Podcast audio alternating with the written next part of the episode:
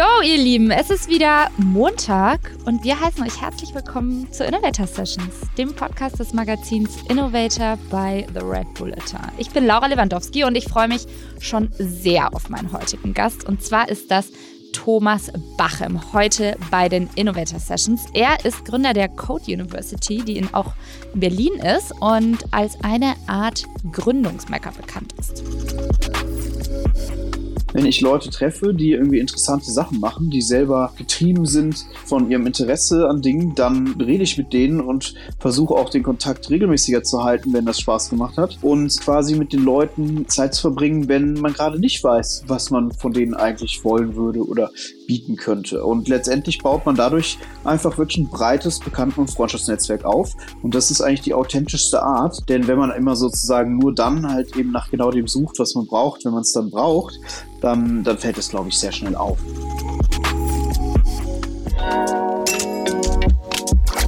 Ja, und ich würde sagen, lasst uns direkt loslegen mit der Session mit Thomas Bachem von der Code University. Aber für alle, die vielleicht das erste Mal einschalten hier bei den Innovator Sessions, erkläre ich nochmal ganz kurz, was wir hier jeden Montag in diesem Format überhaupt veranstalten. Und zwar laden wir uns hier erfolgreiche Gründer, Forscher, Sportler oder Künstler ein und fragen sie zu den innovativen Rezepten hinter ihrem Erfolg aus. Und wir sprechen in unserem heutigen Format mit unseren Gästen zunächst über ihre größte Stärke. Und das Besondere ist, jeder Gast bringt drei Tipps mit, weil auch wir diese Fähigkeit natürlich selbst lernen wollen und wissen wollen, wie können wir das Ganze hacken. Also ganz hands-on.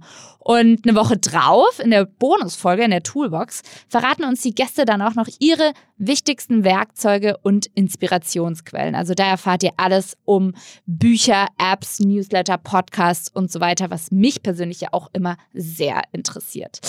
Genau, und diesmal stellt sich Thomas Bachen unseren Fragen und verrät, was ihn eigentlich so erfolgreich gemacht hat und vor allem, worin er besondere Fähigkeiten besitzt. Wer sich jetzt gerade fragt, wer ist denn dieser Thomas eigentlich genau, gebe ich euch gerne mal eine Intro. Und um Tom zu beschreiben, fällt mir direkt ein Spruch ein. Und zwar, zusammen können wir alles schaffen. Das mag für manch einen von euch vielleicht ein bisschen cheesy klingen, aber Tom erfüllt diese Aussage wirklich mit Leben. Der Gründer und Investor ist nämlich davon überzeugt, dass wir nur mit Hilfe anderer Menschen unser volles Potenzial ausschöpfen können. Und bestes Beispiel dafür ist eben die von ihm gegründete Code University, wo digitale Vorreiter und Vorreiterinnen auf die Arbeitswelt von morgen vorbereitet werden. Vor allem aber sieht es Tom als seine eigene größte Stärke, von anderen zu lernen und sich von ihnen mitreißen zu lassen.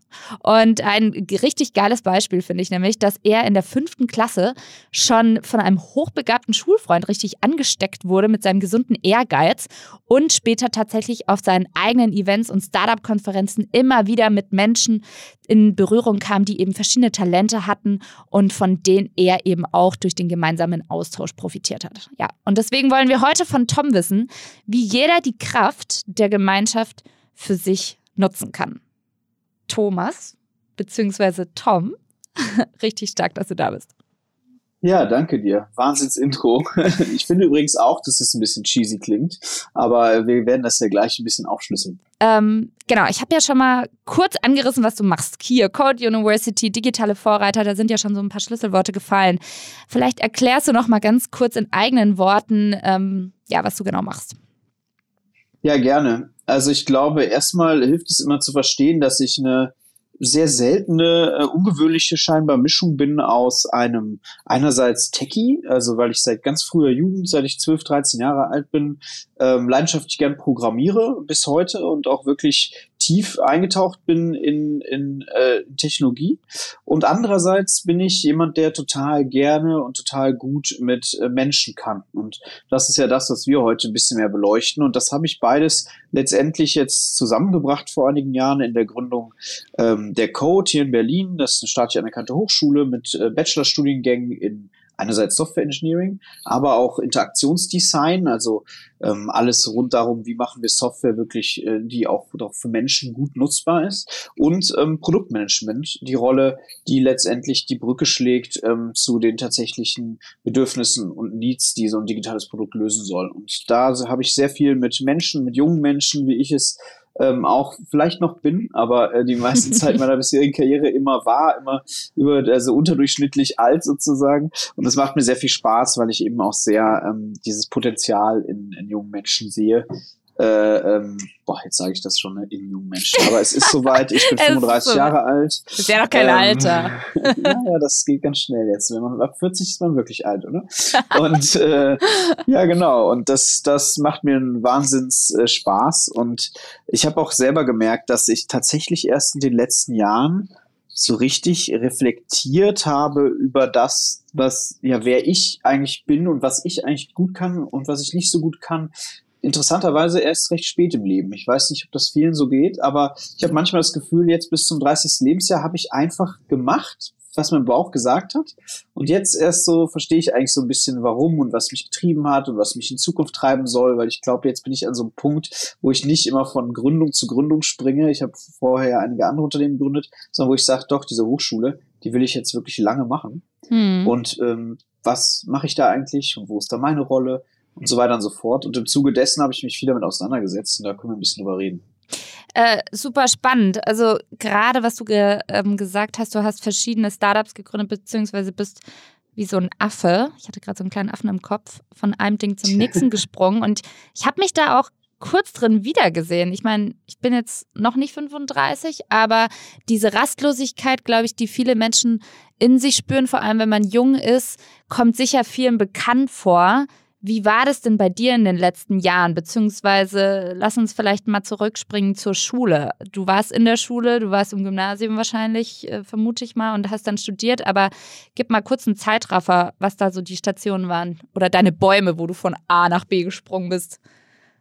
Ja, gerne. Also es ist tatsächlich total entscheidend, weil letztendlich meine Jugend ähm, da total den Grundstein gelegt hat, wie wohl bei den allermeisten Menschen für das, was ich jetzt dann später gemacht habe und was mich angetrieben hat. Und das war einerseits, dass ich mich, ähm, dass ich mich eben da, da in das Programmieren äh, eingelernt habe selber. Das kam daher, mein Vater hat schon immer viel mit dem Computer gemacht, aber nicht programmiert. Aber ich äh, hatte deswegen recht früh einen und kam irgendwie auf die Idee, jetzt mal selber auch irgendwie so Spiele und Programme machen zu wollen und mir das dann über Bücher und so weiter und dann Internet äh, angeeignet. Und ähm, das war natürlich etwas, was mich dann stark begleitet hat in meiner Jugend. Auch weil ich darüber natürlich mir immer sehr gutes Taschengeld aufbessern konnte, weil auch damals, das war so ne, 98, 99, 2000 und so weiter, da hat jeder schon den Bedarf gehabt, jetzt äh, die erste Website zu launchen. Das, das war wirklich, da hat einfach jeder Laden von der Bäckerei bis zur Apotheke das erste Mal sozusagen eine Website entwickeln lassen. Und damals war das auch okay, wenn es noch so ein bisschen auf Schülerniveau war. Und äh, das, das hat mir also gezeigt, äh, ähm, äh, dass man da sehr viel Geld mit verdienen kann und dass, dass ich da natürlich sehr sorgenfrei war finanziell in meiner Jugend. War das eigentlich, und, da muss ich kurz mhm. eingreifen, war das ein wichtiges Thema für dich, dieses Geld verdienen? Und ich meine das jetzt nicht als eine ähm, bös gemeinte Frage, sondern wir sind ja in so einem Idealistendenken schon. Ja. Mhm, Gerade ja. so am Anfang. Muss man sich ja, ja auch um die Kohle mal Gedanken machen. Ja, es geht. Also tatsächlich, das kann ich ganz ehrlich sagen, ähm, ich glaube, was das, also da, da ging es mir nie so drum, aber ich glaube vielleicht deswegen, weil ich, ähm, ich habe, glaube ich, äh, schon in meiner Jugend gemerkt, also ich war jetzt ja nie so reich, dass ich jetzt irgendwie übertrieben, ich habe mir jetzt nicht mit irgendwie 18 sofort einen super Porsche gekauft und so hätte ich auch keinen Bock drauf gehabt. Aber ich hatte immer genügend Geld, um, ich muss, ich konnte immer ins Kino gehen, wann ich wollte. Ich konnte immer irgendwie zu McDonalds gehen, wann ich, was so ein Jugendlicher gerne macht. Ne? So, also ich hatte kein, kein Geld war für mich äh, nicht, nichts, nichts Negatives zumindest. So, also es nicht zu haben. Aber ich habe jetzt auch nie danach gedürstet, irgendwie total äh, groß zu konsumieren oder so. Und so ist es eigentlich bis heute. Ich bin auf jeden Fall sehr wohlhabend, so, aber ich, ähm, ich, das, das reicht dann auch. So, also mhm. ich, ich weiß, dass man einfach ganz schnell so ein Plateau erreicht, wo du sagst, okay, so jetzt macht mich eigentlich also irgendwie nochmal eine Million oder so nicht mehr wirklich glücklicher. Und so versuche ich auch mein Leben total zu optimieren. Deswegen gründe ich auch eine Hochschule, weil, naja, Geld verdienen tut man damit nicht. Ja, ja. Was waren denn die Startups? Beziehungsweise, ähm, du meintest ja auch, du hast da verschiedene Stationen gehabt, ähm, bis du bei der Hochschule gelandet bist, dass wir da nochmal kurz eingrätschen. ja, gerne. Ich habe ähm, Vielleicht das noch kurz dazu, weil du Schule eben sagtest. Eine andere Sache dann wieder die, die, das war die Techie-Seite eben und dann die, die andere Seite ist, ich war in der Schule ähm, Schülersprecher und in der Schülervertretung engagiert, ja, von Partyorganisationen bis Demos äh, und so, zum Irakkrieg und so weiter, also gegen den Irakkrieg und so weiter. Also da habe ich, ähm, glaube ich, mich viel mehr damit beschäftigt, eben ja letztendlich auch irgendwie Leute zu führen oder Dinge zu organisieren, äh, zu koordinieren. Und das hat mich auch sehr, sehr geprägt. Und dann habe ich direkt ähm, eigentlich ja direkt zum Abitur mehr oder weniger zeitgleich ähm, einer der Aufträge, einer der Kunden, die ich hatte, der hatte dann eine Idee für so ein größeres Projekt und das wurde dann zu einem gemeinsamen Startup, das wir zusammen gegründet haben. Das war Sevenload. Das war ähm, 2005, 2006, da, da ist das Internet gerade wieder aus diesem nuklearen äh, Dotcom-Winter aufgewacht und gab wirklich dann, da ist gerade auch YouTube entstanden oder Flickr, solche Sachen. Und das Web 2.0 nannte man das damals. Und wir waren mit Sevenload sozusagen das deutsche YouTube. Und ähm, das war eine ganz wilde Zeit auch für mich, weil ich war 19 und, wow. ähm, und das Unternehmen ist dann wirklich äh, ähm, innerhalb weniger Jahre äh, total explodiert und auch Venture finanziert worden mit über 26 Millionen Euro. Und das war damals auch nochmal gigantisch mehr, als es heute manchmal bei den Summen ist, die man immer hört. Aber ähm, das war ja wirklich zu Zeiten der Finanzkrise. Und das heißt, ich war irgendwie 21, wir hatten 100 Mitarbeiter und auf dem Papier war ich Millionen wert, ähm, aber auch nur auf dem Papier ähm, es war sehr schwer, sich dann letztendlich äh, da zu halten gegen, gegen YouTube, was von Google gekauft wurde und gar keine Werbung jahrelang gezeigt hat. Und wir mussten irgendwann natürlich gucken, wie verdient man Geld. Also haben wir die Firma dann verkauft, war kein Riesenerfolg, ähm, aber natürlich wahnsinnig viel mitgenommen für das, für das Alter. Und dann habe ich mit demselben Mitgründer eine Online-Gaming-Firma gemacht, FlipLife hieß die, da haben wir so ein Online-Game gemacht, was eine Lebenssimulation ähm, war und ähm, da auch wieder mich reingestürzt als CTO, also als derjenige, der das Produkt wirklich entwickelt hat, technisch. Das hat mir sehr viel Spaß gemacht. Gaming ist da auch anspruchsvoll. Ähm, und haben das einige Jahre gemacht und, und ähm, an einen Kölner Spieleportalbetreiber verkauft. So, jetzt mache ich ganz schnell. Danach habe ich ähm, zwei Dinge gemacht. Äh, wieder, da sieht man jetzt wieder die beiden Seiten bei mir einerseits ähm, äh, einerseits äh, den Bundesverband Deutsche Startups aus der Taufe gehoben. Ähm, damals äh, klang das vielleicht sogar noch skurriler als heute. Startups und Verbände, Bundesverband, passt das überhaupt zusammen? Ich glaube, es musste sein, weil ich wahrgenommen hatte, dass, dass es einfach super wenig ähm, ja, Verständnis gibt seitens der Politik was Startups brauchen, wie man Startups fördert und wir da ein Riesenproblem haben. Und dann habe ich gesagt, wenn die, wenn es so nicht funktioniert, dann müssen wir halt einen Verband gründen, so wie man das ganz klassisch macht. Hab da viele Unternehmer zusammengebracht und das, das ähm, ja, gibt's bis heute und agiert sehr erfolgreich, der Verband. Und andererseits, weil damit mir sozusagen technisch äh, nicht langweilig wird, habe ich lebenslauf.com gegründet. Das war letztendlich ein Hobbyprojekt, ähm, weil ich da auch einfach irgendwie eine Freundin von mir hatte mal die, eine Frage, ob ich ihr beim Lebenslauf erstellen helfen kann und PDF-Erstellung und so. Und ich habe dann gegoogelt und wollte den Link schicken, habe nichts gefunden und dann irgendwie hat mich das dann gejuckt in den Fingern, dass ich gesagt habe, da muss man doch eigentlich was Besseres bauen. Und das habe ich so nebenbei an den Wochenenden vorangetrieben und das wurde dann sehr erfolgreich und habe das dann ähm, an Xing verkauft. Genau. Wow. Und dann habe ich Hochschule gegründet. Okay, man könnte jetzt auch denken, du bist schon 75. Danke. ähm, nee, klingt auf jeden Fall total beeindruckend. Ich wollte dich auch gar nicht unterbrechen, weil ich es echt ähm, sehr, sehr spannend finde. Weißt du, man selber erzählt das immer so oft. Mhm. Kommt einem irgendwie ein bisschen monoton vor. Nee, ich, ich weiß schon, was du meinst. Ähm, aber nichtsdestotrotz gibt es, glaube ich, schon einen ganz guten Einblick, ähm, wo du herkommst und vor allem, dass du ja auch total umtriebig warst. Und was, glaube ich, ganz wichtig an der Stelle ist, wenn Leute sowas hören, zu realisieren, sowas schafft man ja nicht komplett alleine. Und das ist ja auch deine große Stärke, dass du eben mit äh, anderen Menschen gemeinsam kreierst. Selbst wenn du vielleicht äh, federführend in Projekten bist, ähm, hast ja immer einen, ein Team oder eine Community um dich herum und die nutzt du auch. Und ähm, du hast uns dafür ja auch verschiedene Tipps mitgebracht, wie auch wir unser Umfeld mehr aktivieren können. Und der erste Tipp tatsächlich ist, hab keine Angst vor Zurückweisung. Also im Grunde hab Angst, äh, sei, sei angstfrei, beziehungsweise hab keine Angst, auf Leute zuzugehen. Wie war das denn bei dir in der Vergangenheit? Hast du eigentlich auch sowas wie Abweisung manchmal erlebt? Beziehungsweise ähm, war das ein Thema, wenn du Sachen angehen wolltest?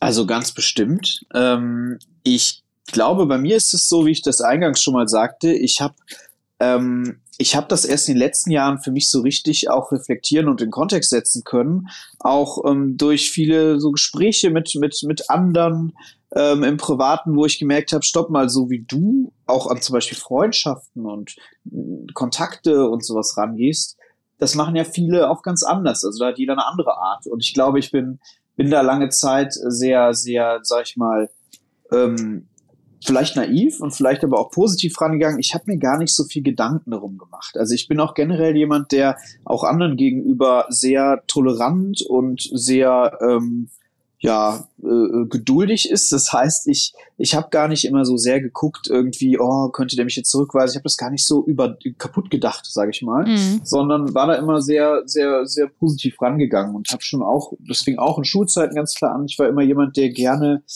in so Freundeskreisen äh, gelebt hat. Also so immer so größere Gruppen eigentlich von Freunden. Das ist so irgendwie mag ich das sehr, dieses Gefühl, ja, quasi, ja, man könnte fast schon sagen, wie eine Familie, nur halt sozusagen, nur halt in einer wahrscheinlich ähnlichen Altersgruppe, wirklich in so einer, so sich zu Hause zu fühlen in so einer kleinen Community. Und ähm, so habe ich äh, auch immer viele Leute zusammengebracht miteinander und dann wirst du eigentlich also viel Zurückweisung erfährst du eigentlich nicht, meiner Erfahrung nach, wenn, ja, wenn man sehr offen auf Leute wirklich zugeht und, ähm, und, und da gar nicht so sich Gedanken macht. Ja. Also ich, ich wüsste gar nicht, warum ich da zurückgewiesen werden könnte, es sei denn, ich bin wirklich einfach zu aufdringlich und nervig.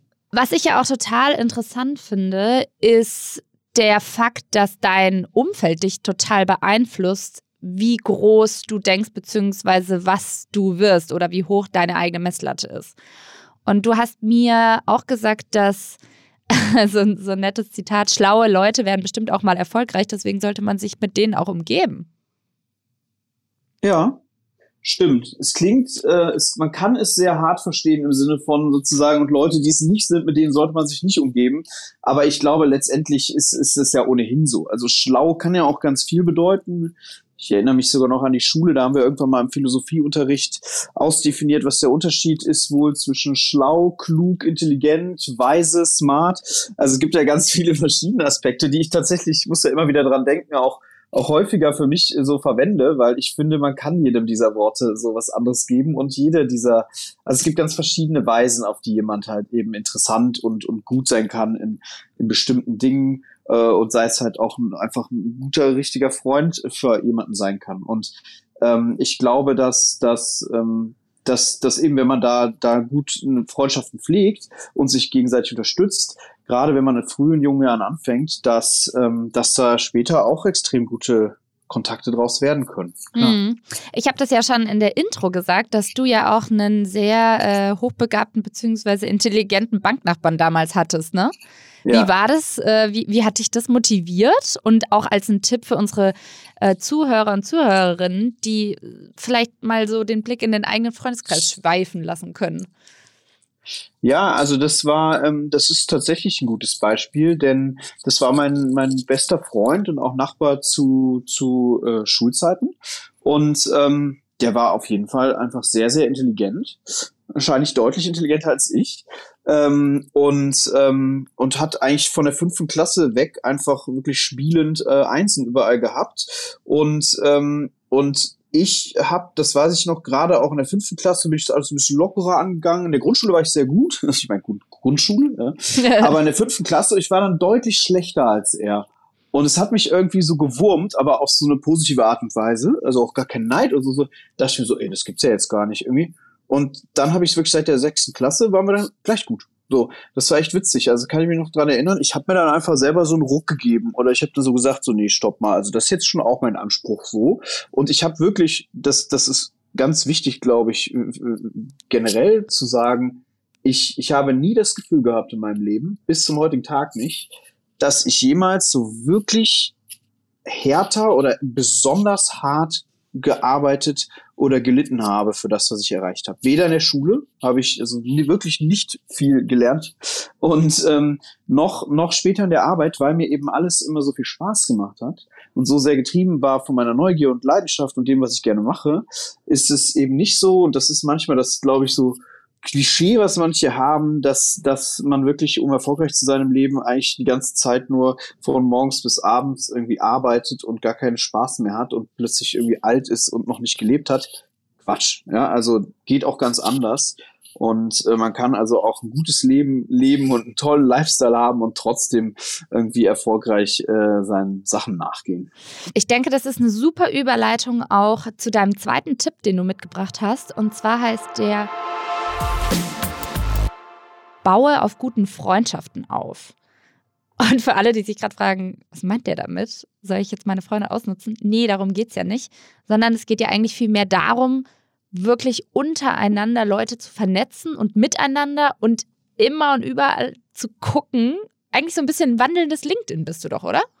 Wie andere voneinander, voneinander profitieren können. Ja, aber halt, ähm, ich glaube, du kannst es auf eine cheesy Art und Weise machen. Ja, jeder ist sicherlich schon Menschen begegnet, die so ein bisschen verkäufermäßig immer irgendwie bisschen aufdringlich, bisschen unentspannt. So die, so glaube ich, kann man das verstehen. Und ähm, das ist aber eben nicht, wie man wirklich nachhaltig Netzwerk aufbaut. Ich glaube, so wie, wie ich Netzwerk immer aufgebaut habe, ist es letztendlich eigentlich, ich pflege einfach wirklich Freundschaften und Bekanntschaften. Und ich mache das auch nicht nur ähm, wirklich selten so kalkuliert im Sinne von, ah, okay, ich weiß schon, in Zukunft brauche ich den da und da, sondern wenn ich Leute treffe, die irgendwie interessante Sachen machen, die selber, ähm, selber irgendwie ja, getrieben sind von, von, von ihrem Interesse an Dingen, dann, äh, dann rede ich mit denen und versuche auch den Kontakt regelmäßiger zu halten, wenn das Spaß gemacht hat. Und äh, quasi mit den Leuten ähm, Zeit zu verbringen, wenn man gerade nicht weiß, was man von denen eigentlich wollen würde oder bieten könnte. Und letztendlich baut man dadurch einfach wirklich ein breites Bekannten- und Freundschaftsnetzwerk auf. Und das ist eigentlich die authentischste Art, denn denn wenn man immer sozusagen nur dann halt eben nach genau dem sucht, was man braucht, wenn man es dann braucht, dann, dann fällt es, glaube ich, sehr schnell auf. Mhm. Und und so, so kann man, so wird das vielleicht auch deutlicher, dass man letztendlich, ähm, letztendlich ist es, glaube ich, ganz normal, dass, dass, äh, das, das tut man mit und für Freunden, dass man mitdenkt, was sie haben wollen, dass man, dass man natürlich durch seine Freunde, wir sprachen ja eben von meinem Schulfreund, total geprägt wird. Ne? Und wenn man sieht, was auch die, die Freunde zum Beispiel erreichen oder was sie für Ideen haben, ich glaube, dass das sehr viel in einem selber auch ausmacht. Also wer, wer hat das gesagt? Irgendwo dieses, du bist sozusagen die, die, der Durchschnitt oder nee, die Summe aus den fünf äh, engsten Leuten, mit denen du dich am meisten umgibst. Das sagt schon viel aus, weil ähm, ich kann sagen, dass eigentlich alle Leute in meinem Freundeskreis sind eigentlich auch alle Unternehmer in meinem großen Freundeskreis. Und alle, die das vorher nicht waren, die sind es geworden. Und ähm, du merkst ganz deutlich, dass wenn dann halt Leute irgendwie sehen, wie ja doch auch viel einfacher es letztendlich ist, wenn man einmal drin ist. Wenn man hier in Berlin ist, in dieser Gründerszene, sieht man, das ist ja alles gar nicht so äh, schwierig oder so, so, so große Hürden, wie man vielleicht manchmal klassisch denkt. Ähm, dann, dann öffnet einem das die Augen und dann traut Voll. man sich. Bei welchem Freund hättest du gesagt oder Freundin, ähm, das war ein Mensch, der dir wirklich auch so geholfen hat, wirklich groß zu denken? Mm, das war Tja, das ist eigentlich sehr verschieden. Es sind immer mehrere Leute. Also ich glaube, ich kann generell sagen in meinem Leben, dass ich, ich habe auch nie ein ähm, Idol gehabt in dem Sinne. Ja, Gibt es auch manchmal äh, die Frage sozusagen zu irgendwie ein, ein, ein, Poster von Bill Gates an der Decke hängen im Kinderzimmer. Nee, Quatsch, sondern ich, ich hatte nie diese eine Person, sondern ich habe immer von ja jedem äh, etwas mitgenommen. Und mein ich glaube was was mich sehr geprägt hat schon ist mein mein erster Mitgründer mit dem ich eben die beiden ersten Unternehmen gegründet habe. Der ähm, der war so total der ähm, also südländischer Typ ähm, und und sehr sehr netzwerkstark sehr gut mit Menschen und rhetorisch und also so wirklich so, so sehr guter auch auch äh, Erzähler und Storyteller und Verkäufer. Und der ähm, der hat mir tatsächlich ja eigentlich letztendlich ähm, ähm, Netzwerken beigebracht, so gesehen. Ja, ich meine, in der Schule war ich auch schon äh, gut mit Menschen und Freunden und so, aber ich glaube, das dann weiterzutreiben, das habe ich äh, von ihm gelernt. Und ähm, ich war vorher eigentlich der Techie und der sehr auch, ich habe ja eine sehr auch analytische Seite an mir und die, die ist nicht immer so kompatibel mit sozusagen so, so diesem Networking-Gedanken. Und das hat mich, glaube ich, sehr geprägt, weil ich mit ihm das Gegenteil, und da war ich 19 Jahre alt, äh, getroffen hatte und äh, ich dann gemerkt habe, wie wertvoll beides ist. Definitiv. Also ich finde es auch an der Stelle total wichtig, mal zu sagen, nicht jeder kann alles. Und wenn man sich, egal ob es jetzt ein Co-Founder ist oder ähm, keine Ahnung, man irgendein anderes Projekt umsetzen will, so ein Komplementär an seine Seite, finde ich schon, kann, kann echt Magic bewirken, oder? Siehst du es auch so?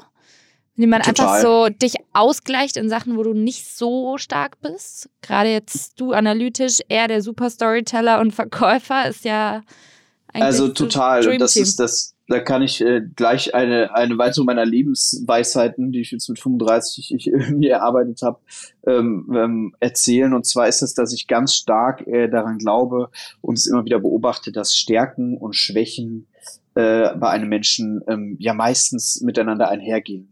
Und das ist auch, glaube ich, ganz wichtig, sich über sich selber, aber auch über andere klar zu machen, dass, ähm, dass das halt eben nicht immer alles geht und sich vielleicht zum Beispiel auch ähm, nicht so sehr darüber zu ärgern, wenn man eine Schwäche hat, weil man sich dann gleichzeitig mal überlegen sollte, aber mit welcher Schwäche hängt die denn zusammen? Also Beispiel.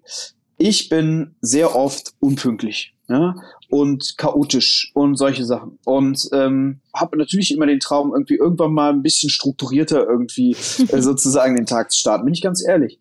Gleichzeitig bin ich unglaublich kreativ und ähm, impulsiv und kann gut aus dem Stehgreif ähm, Dinge arbeiten. Und ich glaube, das hängt auch wieder äh, zusammen. Oder jemand, der ja sehr gut mit Menschen kann, kann halt selten gleichzeitig auch sehr analytisch arbeiten. Und man kann das, kann das eigentlich immer weiter treiben, so dass man oft dann sieht, ähm, man kann, glaube ich, das eine nicht ohne das andere haben. Und deswegen Definitiv. brauchst du auch ein Gründungsteams. Natürlich brauchst du äh, Komplementäre und vor allem, also gerade weil, also besonders Leute, die, die besonders stark in etwas sind, das sind ja meistens kantige ähm, Typen von Menschen. So, mhm. also das, das sind ja meistens irgendwie bis hin zu Freaks, ja. Also ich meine, viele der erfolgreichsten Gründer der Welt sind ja auch sehr exzentrisch, sehr komische ähm, ähm, ja, Individuen. Und ich glaube, dass äh, das bedingt dann umso mehr, dass du Komplementäre hast. Weil wenn man halt vor allem ein Team hat von Leuten, die alles so ein bisschen können, dann hast du, glaube ich, halt diese totalen Experten ja, nicht. Total, bin ich bei dir. Ähm, ich merke das auch ehrlicherweise selber, so die Attribute, die du gerade genannt hast, so super kreativ und impulsiv. Ähm, jemanden an seiner Seite zu haben, der Struktur in das Ganze reinbringt, das ist auch für einen selber total der Segen, weil man sich auf das, was man richtig, richtig gut kann, einfach total fokussieren kann. Und ich glaube, da auf guten Freundschaften aufbauen ist auch insofern wichtig, weil mit Freunden, ich meine, ja, da gibt es auch verschiedene Meinungen. Manche sagen, mach mit Freunden keine Geschäften, aber ich finde schon, Freunde verstehen einen und können einfach einen auch irgendwie gut einordnen teilweise. Ja, genau. Und ich kann übrigens noch ähm, was dazu sagen. Äh, da kommt wieder dieses äh, Techie und äh, Menschen bei mir zusammen. Ich weiß nämlich mittlerweile sogar, ich kann auch ähm, verschiedene Rollen einnehmen. Und oft hängt es auch mit der Rolle zusammen, was denn gerade die jeweiligen Eigenschaften und Stärken und Schwächen sind. Soll heißen, ich habe gemerkt, ich ähm, ich kann halt eigentlich nicht gut gleichzeitig total der Techie sein, also mhm. sozusagen irgendwie die eine Hälfte des Tages irgendwie mit programmieren und die andere Hälfte des Tages halt der irgendwie der, der Außenminister sein, der rausgeht und Vorträge hält und so. Und das ist auch, auch gar nicht so leicht. Und man nimmt auch da natürlich Rollen ein und diese Rollen bedingen dann auch ein bestimmtes Verhalten. Also soll heißen, es ist gar nicht immer auch nur so festgemauert in einem, glaube ich, von wegen, du wirst dein Leben lang immer unorganisiert sein, ja. sondern man muss sich auch klar machen, nein, aber ich kann gerade nur meine kreative Rolle ausleben. Und dadurch bin ich leider manchmal auch so. Also man kann sich, glaube ich, auch in diesen State bringen. Definitiv. Absolut, bin ich auch ähm, total deiner Meinung. Und was uns auch schon zum letzten Punkt tatsächlich führt, ähm, es geht nämlich nicht immer nur ums Freundschaften aufbauen, sondern du sagst auch, hab Mut, Freundschaften aufzugeben. Ja, beziehungsweise ich glaube, dass das gar kein ähm, aktiver Schritt ist, ja? also sondern Freundschaften glaube ich, können eben auch, ähm, also entwickeln sich natürlich über verschiedene, verschiedene Phasen im Leben. Und zum Beispiel der Schulfreund, über den wir sprachen, der wirklich lange, lange Jahre, zehn plus Jahre einer meiner wichtigsten äh, Freunde und Bezugspunkte war, mit dem habe ich heute quasi keinen Kontakt mehr. Hm. Ähm, weil wir einfach verschiedene Wege eingeschlagen haben, verschiedene irgendwie Gebiete sind, auf denen wir arbeiten und ähm, das ist aber völlig okay. Ne? So, und wenn wir uns wieder treffen, wäre auch, wäre auch super und können wir immer gut quatschen. Aber ähm, sozusagen, ich, ich, ähm, ich, ich habe so viele andere neue Freunde, dass das auch, dass das, ähm, dass das auch gar nicht so schlimm ist. Und ich merke, dass, ähm, dass ich, äh, dass ich das auch völlig okay finde, weil das die, dieses Gespräch hatte ich öfters mit Leuten, die so eine sehr andere Herangehensweise haben an, also es gibt, gibt viele Menschen, die die, die knüpfen Freundschaften in der Schule und behalten die dann ein Leben lang sozusagen und äh, und es werden immer weniger tendenziell, weil hier und da fällt dann mal eine Freundschaft äh, äh weg sozusagen, weil es da Streit gab oder so, aber die bauen auch selten neue Freundschaften auf im Leben. Ich glaube, das ist generell natürlich immer wird immer schwerer. Ja, merke ich auch schon jetzt, weil man ja selber weniger Zeit hat, die andere Leute mehr in ihrem Leben gefangen sind. Aber ich glaube, hm, da muss man ganz aufpassen, wenn man da von Anfang an rangeht eigentlich und, und gar nicht mehr jemanden so richtig an sich ranlässt, sondern halt eigentlich nach der Schule aufhört, so richtige Freundschaften auch zu knüpfen. Da, ähm, ja, da wird es, glaube ich, irgendwann einsam. Und ich meine, letztendlich ist Netzwerken, so wie ich es beschrieben habe, genau das. Dass du eigentlich manchmal ein bisschen bewusster, die meiste Zeit aber natürlich völlig, völlig getrieben von dem, worauf du Lust hast, Freundschaften und Freundeskreise aufbaust. Das heißt, ähm, du solltest aber auch eben, wenn, wenn du jemanden triffst, den du interessant findest oder mit dem du irgendwie einfach dich wohlgefühlt hast am Rande einer Veranstaltung, einer Konferenz, weiß ich nicht, irgendwie zufällig einen netten Plausch gehabt hast und irgendwie hängen geblieben ist, so ja, irgendwie war das cool oder echt interessant, wirklich dann auch einfach fragen, hey, hast du nicht Lust, wollen wir demnächst mal Kaffee trinken gehen? Oder sowas. Das habe ich leider manchmal bei anderen beobachtet, dass sie das dann diesen Schritt nicht gemacht haben. Also, dass, dass ich dann zum Beispiel äh, irgendwie Erzählungen gehört habe von wegen so, ah, das ist total toll, den getroffen. Ich so, ja, cool. Und jetzt? Was ja, hast du draus nix, gemacht? Ne? Genau. Und, und ich glaube, dass, ähm, das letztendlich haben wir das äh, in der Schule zwar im kleineren Kontext, weil wir waren alle irgendwie ja gefangen in unseren in unseren quasi Klassen und in der unmittelbaren Umgebung, hatte man weniger Auswahl, aber letztendlich haben wir das alle gelernt. Wir haben alle sehr bewusst gelernt, wie man Freundschaften aufbaut und intensiviert und so. Und ich glaube, dass das davon ähm, beim Älterwerden nicht nicht verlieren und auch diese diese Offenheit und diese Begeisterungsfähigkeit und dieses irgendwie ähm, da ja, andere Menschen zu sehen und das Gute, äh, die Stärken in anderen Menschen zu sehen und sich darauf einzulassen. Voll. Ich, ich glaube aber auch, äh, ich weiß nicht, was, wie du das siehst, dass man, je älter man wird, auch viel verkopfter an Sachen rangeht. Und ich zum Beispiel habe mir ähm, am Anfang des Jahres wirklich so ein, in mein Tagebuch geschrieben und ich erinnere mich oft daran. Und das meine ich jetzt nicht einfach nur, weil wir hier im Podcast on Air sind, sondern ich erinnere mich oft daran, ein Kind zu bleiben. Weil so viele Leute, die gehen da immer so strategisch raus und dann überlegen die, ja, hier muss man das so und so machen und äh, man muss hier irgendwelche Questionnaire-Bogen ausfüllen und was auch immer. Und ich denke mir immer so, yo, also man kann auch nicht alles bis zum Detail planen. Du musst auch gucken, ob du mit Leuten vibes, das musst du ausprobieren und du musst Sachen, du musst auch mal das Risiko eingehen, dass es halt nix wird. Und ich habe mich auch schon mit x Leuten getroffen ja, war cool, aber mit dem Gespräch dachte ich mir plötzlich auch, ja, hm, okay, cool, war, war nett, aber wird jetzt kein Follow-up geben, oder? Ja, genau. Und ich habe, ähm, also ich glaube auch, ich habe da auch gar nicht, hm, wie soll ich sagen, gar nicht immer so einen super hohen Anspruch daran, dass jetzt eben, dass jetzt eine Person irgendwie quasi ganz viele oder sogar alle Checkboxen auf meiner, was wünsche ich mir von einem imaginären Freund oder Freundin hm, abhaken müsste, sondern ich, ich finde halt, dass, ähm, dass, dass man das eine mit dem einen oder der einen gut machen kann und das andere mit den anderen. Oder das zum Beispiel bin ich häufig dann gerne, auch weil ich eben diese größeren Kre Freundeskreise oder Gruppen oft habe und man da gut andere vernetzen kann, dann sind wir einfach zum Beispiel mal einen Wochenendtrip haben wir irgendwo hingemacht, dann mit mit zehn Leuten. Oder wir, wir gehen irgendwie abends vielleicht mal aus, irgendwie zu zehn oder so. Das heißt, da verbringt man dann ja auch also gar nicht so viel äh, Zeit damit, irgendwie jetzt hier über Business zu reden ja, oder ja. Gespräche, sondern das ist eigentlich eher so Bonding oder wirklich Vertrauen aufbauen, sich wohlfühlen, den anderen als Menschen spüren, irgendwie gerade bei so bei so Unternehmern und vielbeschäftigten Verkopften ist es so, dass sie oft dann halt nur bei sowas mal so richtig irgendwie sich fallen lassen und und ich glaube, das sowas ist halt wichtig, um so dieses Grundvertrauen zu haben. Und dann kann man natürlich dann tagsüber hier und da auch mal, mal zusammen sozusagen arbeiten. Wobei natürlich man ein sehr feines Gespür dafür haben muss. Und da war ich immer sehr, sehr vorsichtig. Und es war auch, glaube ich, wichtig, dass man halt eben doch auch nicht zu viel Geschäft mit Freund macht, wie du es yeah, eben gesagt hast. Also man muss dann schon aufpassen. Und, und ich habe auch das, diese, ich hatte mehrfach in meinem Leben Situationen und es war, war eine gute Entscheidung, glaube ich, wo ich mich entschieden habe, äh, sozusagen um die Freundschaft auf jeden Fall zu schützen, dass wir halt dann doch irgendwie zum Beispiel, keine Ahnung, dass ich dann da nicht investiert habe oder andersrum. Also dass ich dann, wenn sich beide damit wohlgefühlt haben.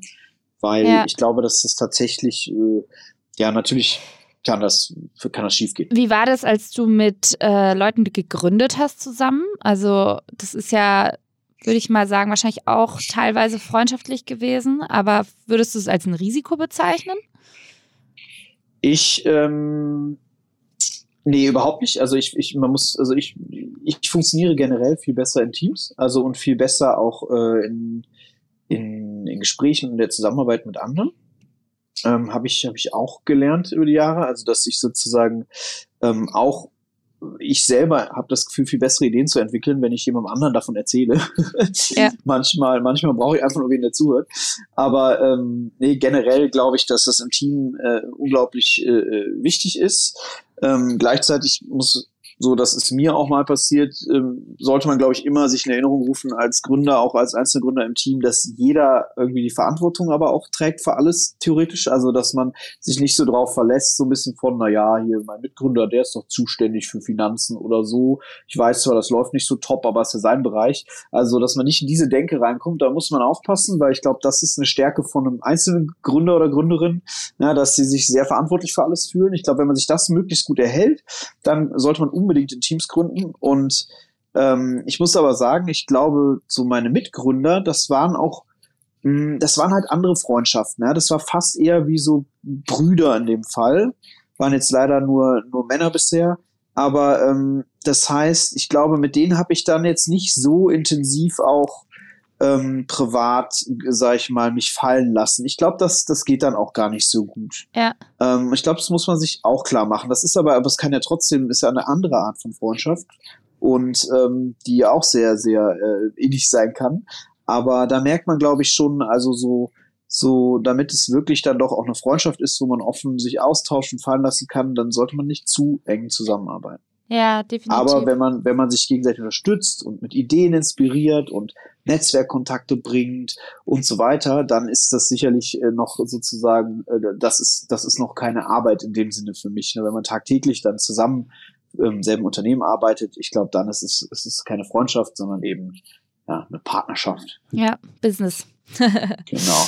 Ja, tatsächlich, die, die Zeit ist total gerast. Also ich habe dir sehr, sehr aufmerksam zugehört und fand es ähm, total spannend, was du uns mit auf den Weg gegeben hast. Und ich würde es für unsere Hörer und Hörerinnen noch mal gerne zusammenfassen. Und zwar geht es darum, wie wir die Kraft und Power unserer Gemeinschaft beziehungsweise Freunde und Freundinnen nutzen können, um auch erfolgreich zu werden. Und Tipp Nummer eins, den du uns genannt hast, war keine Angst vor Zurückweisung haben. Also wirklich sagen, hey, wenn ich mir ein Netzwerk aufbaue, das ähm, dann am Ende vielleicht ähm, auf mich einzahlt, beziehungsweise ich Leute da proaktiv anspreche, einfach rausgehen, nicht so viel nachdenken, kann immer mal jemand dabei sein, der vielleicht äh, keinen Bock hat, aber egal. Normalerweise sind die Reaktionen durchweg positiv und man wird schon ähm, im besten Sinne die richtigen Leute in sein Leben ziehen. Und dann Nummer zwei, sagst du, baue auf gute Freundschaften auf. Also durchaus einfach mal gucken, hey, mit wem war ich früher abgehangen, wer ist heute in meinem Netzwerk, kann man daran anknüpfen. Man kann sich auch wirklich proaktiv darum kümmern, gute Freundschaften weiterzuentwickeln, indem man einfach Freunde untereinander vernetzt und ähm, ja, ganz unvoreingenommen und ohne jetzt sofort einen Vorteil für sich selber rausschlagen zu wollen, den ähm, Menschen weiterhilft, indem man einfach einen guten Kontakt drüber schiebt. Und ähm, Punkt Nummer drei, was auch wichtig ist, man sollte den Mut haben, Freundschaften aufzugeben, weil Freunde kommen, Freunde gehen und ähm, ja, man hat nur eine begrenzte Zeit am Tag sozusagen und mit wem will man die verbringen? Wer inspiriert einen und ähm, ist vielleicht der Mensch, der vor 20 Jahren noch an seiner Seite eine Rolle gespielt hat, heute auf einem ganz anderen Lebensweg und das ist auch überhaupt nicht wertend, sondern das ist, wie es ist und man kann diese Energie durchaus mit ähm, Menschen oder in Menschen investieren, die einem zum jetzigen Leben was bedeuten. Ich würde mal sagen, das war tatsächlich eine sehr fast schon wie soll ich denn das sagen, reflektierte beziehungsweise auch ruhige Session. Ich habe es total genossen, dir zuzuhören, Tom. Und das war es auch für heute schon wieder mit den Innovator Sessions, dem Podcast des Magazins Innovator bei The Red Bulletin. Wir freuen uns auf jeden Fall nächste Woche nochmal auf dich, beziehungsweise ich, wenn du uns dann in der Toolbox-Folge deine wichtigsten Werkzeuge und Inspirationsquellen verrätst. Da bin ich schon sehr, sehr gespannt. Alles rund um Bücher, Podcasts, Newsletter. Und ja, bis dahin macht's gut. Abonniert uns, lasst uns Feedback da, sagt uns, welche Themen euch gefallen, wo ihr euch mehr wünscht, welche Gäste noch in Frage kommen. Und Tom, ich würde sagen, danke an dieser Stelle von mir und wir hören uns nächste Woche. Danke auch und nächste Woche dann ein bisschen weniger ruhig, oder? Das kriegen wir hin. Vollgas. ciao, ciao. Ciao.